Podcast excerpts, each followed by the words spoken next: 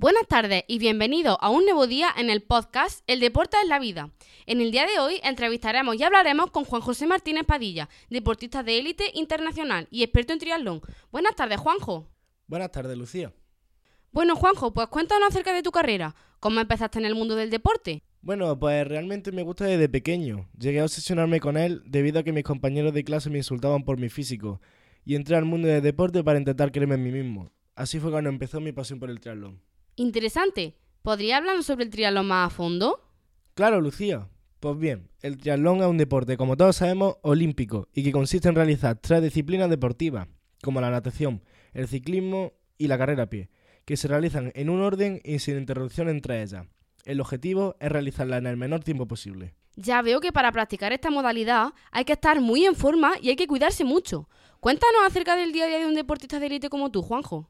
Puf, claramente sí. Hay que sacrificarse mucho cuando eres un deportista de élite. Nuestra alimentación debe estar basada en hidratos de carbono, como arroz, pasta, quinoa, pan, avena.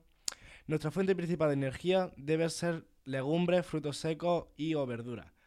Nuestra fuente de proteína siempre suele ser pescado, carne, huevos, lácteos desnatados, semillas o frutos secos. Wow, hay que tener bien controlada la alimentación. Sí, y lo difícil es no caer en la tentación de los productos procesados. Ya te digo yo que yo no cambiaría por nada del mundo un croissant relleno de chocolate por unos cuantos frutos secos. Yo sí que definitivamente no serviría para ser deportista de élite. Tranquila, que con el tiempo te acostumbras, mujer. Bueno, Juanjo, y ahora dime, ¿qué entrenamiento deben de seguir los deportistas de tu categoría? Buf, no puedes convertirte en esto de la noche a la mañana. Para que tu rendimiento físico mejore sin caer en el sobreentrenamiento, hay que ir poco a poco. Si por ejemplo en una semana corro 1500 metros diarios, la semana siguiente no debe sobrepasar los 1650. Debo buscar un programa en el que el progreso aumente gradualmente. Pues Juanjo, la verdad es que tienes razón. No podemos pretender ser los mejores de un momento a otro. Claro que no. Hay que ir aprendiendo y mejorando día a día. Juanjo, tengo entendido que la hidratación es un factor muy importante en el deporte. ¿Me equivoco? Para nada, está en lo cierto. La hidratación, tanto para ti como para mí, es importante.